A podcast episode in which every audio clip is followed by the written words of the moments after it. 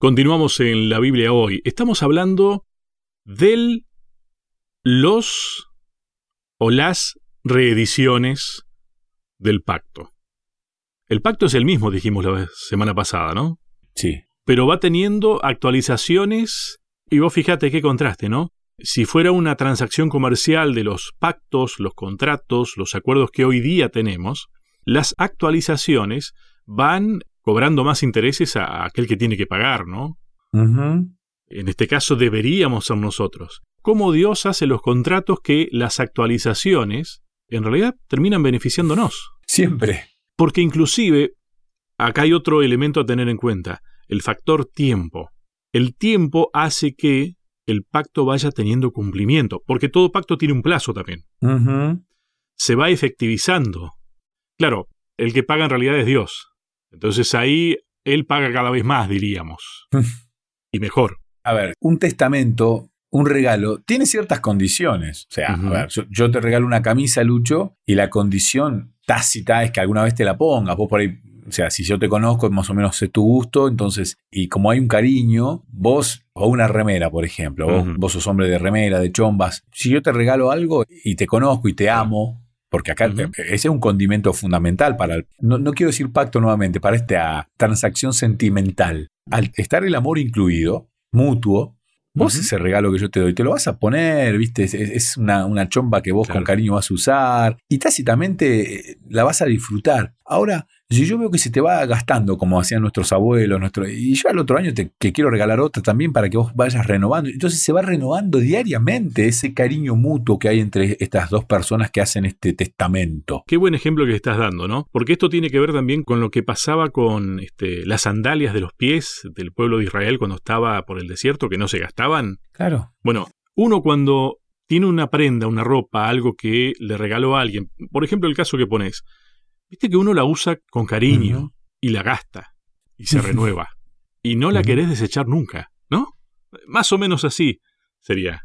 El ejemplo es perfecto aquellos que nos gustan los deportes, cuando tenemos algún calzado o algún elemento que se nos va gastando y uno no quiere que se gaste porque con ese calzado se sentía tan cómodo. Le hice un gol a tal con ese calzado. No, lo quiero guardar. Entonces uno no quiere desecharse. Exactamente lo mismo pasa con este regalo gratuito, que algunos le dicen pacto, pero es un regalo, ni más ni menos, que tiene mucho que ver con la gracia y uno ahí empieza a entender la palabra gracia, porque la gracia tiene un par de significados. Uno, que es un acto amoroso de Dios hacia los pecadores que no merecen, por eso se llama gracia. El otro tiene que ver con el maravilloso carácter de Dios, la gracia. Y el tercero sugiere que Dios nos da la fuerza para vencer todo, esa gracia poderosa de Dios que es inmerecida. Y alguien que tuvo la virtud de dialogar, digamos, este testamento con Dios fue el mismísimo Noé que aparece en la Biblia como uno de los primeros en... Otra vez está la palabra pacto, pero cada día me gusta menos la palabra pacto porque... No la entendemos. Exacto. Pero alguien que hizo esta charlita con Dios fue el mismísimo Noé. Está escrito en el capítulo 6 del libro de Génesis. Génesis 6, 18 dice, más estableceré mi pacto contigo. Son palabras de Dios. Y entrarás en el arca tú, tus hijos, tu mujer y las mujeres de tus hijos contigo. O sea, acá vemos la, idea de la relación, Dios y la humanidad. Nuevamente, ¿qué hizo Noé para merecer la gracia, el regalo de Dios? Lo quiso, lo escuchó. Nada más, o sea, no es que pudo comprarlo, no es que tuvo el dinero como para... No, no, no, no hay forma. Pero esa relación... Era tan pecador como los demás de última en cuanto a separación de Dios, solamente que tenía la voluntad de caminar con Él. Acá estamos viendo que se remarca que es Dios quien habla, es Dios el que lanza la primera piedra, ¿no? Este, Como siempre.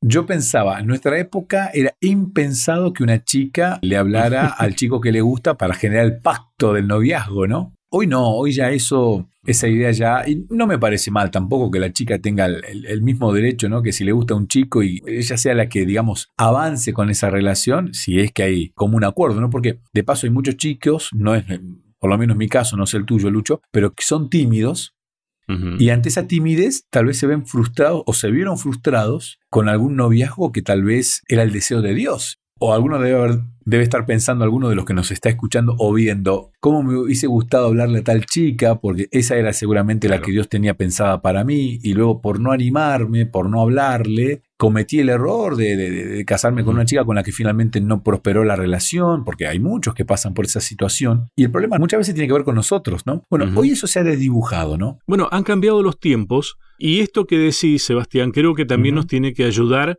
a entender cómo ha cambiado el significado aquel del pacto, pero que en realidad no, no ha cambiado el pacto. No, sigue siendo una relación, sigue siendo un vínculo. Esa palabra me gusta también, vínculo. La noté también. Me gusta el texto bíblico cuando dice, y Noé halló gracia a los ojos de Jehová. Porque acá están todos los conceptos. Los ojos de quién son? De Jehová. Pero está la parte humana, Noé. Y, los ojos de esta parte superior, que es la única que puede iniciar este vínculo, porque nosotros no lo podemos iniciar por culpa del pecado. Si no existiera el pecado, nuestro vínculo sería ida y vuelta y nosotros lo podríamos iniciar. Ahora, Dios está tan deseoso que él es como el novio perfecto, digamos, ¿no? donde la chica hace el, más mínimo, ahí está el muchacho, ¿no? Para seducir a la chica, para hablar a la chica, para poder enganchar a la chica. Enganchar en el sentido de, atraer, de, generar vínculo, ¿no? Este, Dios está así, entonces Dios está con la mirada puesta para que nosotros, al más mínimo señal que hagamos, automáticamente Dios está generando un nuevo vínculo.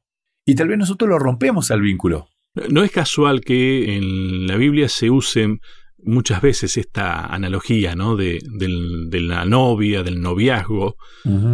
Y me atrevo a decir que Dios está muy enamorado de nosotros. Sí. Y nosotros no le correspondemos.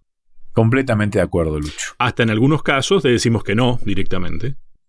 Sí, sí, porque el pacto tiene que ver con amor puro, impensado para nosotros porque no lo conocemos. Algunos vestigios hay, por supuesto, con nuestros hijos, donde uno ve el amor más puro. Ese amor de Dios, por eso el título de padre le, queda bien, porque el padre generalmente no es 100%, pero generalmente los padres humanos tienen amor hacia sus hijos y un vínculo que es inexplicable. Bueno, Dios, entre tantos títulos que tiene, este, porque en esta lección hemos hablado de Yahvé, vamos a hablar de Yahvé, Jehová, el que más me gusta es Yo Soy, me encanta. Sí. Pero el título Padre me parece realmente muy, muy acertado, porque ese amor es el que genera todos los vínculos, esa relación. Y el título del novio hacia la iglesia, hacia los que forman parte de la iglesia, también me parece realmente muy bueno. Porque el novio, el novio genuino, el novio, claro, vuelvo a lo mismo, el pecado hizo que perdiéramos vocabulario y que perdiéramos también los sentimientos más puros que el ser humano tenía, porque ya no somos generosos, porque no somos altruistas, el egoísmo ha destruido todo eso y también ha destruido el amor. Entonces nos cuesta hablar de verdadero amor y entender el verdadero amor porque en definitiva casi que no lo conocemos. Bien, me hablaste de Noé, eh, me hablaste de gracia.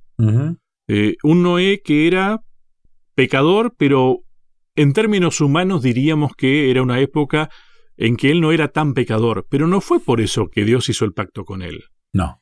Sino que, lamentablemente, el resto de la gente, porque la tierra estaba llena de maldad, ¿no? y, era de continuo el pensamiento en el mal, el resto de la gente estaba inhabilitada para aceptar el pacto, ¿no? Como que el único que estaba en condiciones habilitado viste que hay cuestiones este, judiciales que te inhabilitan para determinadas actividades, ¿no? Bueno, algo de eso es lo que pasaba en ese momento, lamentablemente, ¿no? Si Dios, Dios hubiera querido que todos entren en ese momento en el pacto, pero realmente ninguno estaba eh, ni atento ni en condiciones de atenderlo, porque se pusieron en ese lugar. Siempre me pongo a pensar en esto y llego a la misma conclusión, y lo he charlado cuando me ha tocado ser profesor en los colegios secundarios mm. que tiene la iglesia adventista. ¿Quiénes son más malos? ¿Los habitantes de la época de, del diluvio o nosotros? Y tú dices, no, nosotros. Y claramente mi forma de hacerlos pensar a los chicos es, bueno, entonces Dios fue injusto con ellos, porque si con X grado de maldad y nosotros somos más todavía y no nos destruye, con ellos es injusto. Entonces los chicos ahí quedan sorprendidos porque muchas veces nosotros leemos la Biblia sin ponernos a pensar en algunos detalles. Y este detalle no es menor. La gente de la época del diluvio realmente era gente alejada de Dios, pero gente completamente alejada de Dios. Hoy hay mucha gente alejada de Dios, pero queda mucha gente que tiene una idea, una necesidad, una búsqueda mínima, pero la tiene de Dios. Como también hay gente muy buena. Yo creo que hoy hay muchos noes. A lo largo del mundo hay más de un noé. Pero yo creo que, insisto, ubicarnos y entender realmente el contexto de la historia bíblica nos ayuda a entender la gracia y el amor de Dios. Porque a veces uno dice, no, pero Dios al final Tan bueno, tan bueno no es, porque destruyó a mm. todos. Dejó nada más que a ocho personas. La maldad del resto del mundo era tremenda. La calidad del pecado que tenían era realmente superior a lo que nosotros podemos llegar a imaginar. La mente de esas personas no tenía espacio, ningún espacio, para el vínculo con Dios. Ellos solos habían excluido completamente de este vínculo, de esta relación que podían llegar a tener con Dios. Porque la propuesta del pacto seguía vigente, solamente que ahí con Noé la renovó. Totalmente, es el mismo pacto de, Adán y Eva. Te propongo una pausa, Sebastián. Ya seguimos. ¿Querés que hablemos un poco más de estos temas? Me encontrás en las redes sociales, en Facebook como Sebastián Martínez, en Instagram como Pastor Sebastián Martínez. Te espero.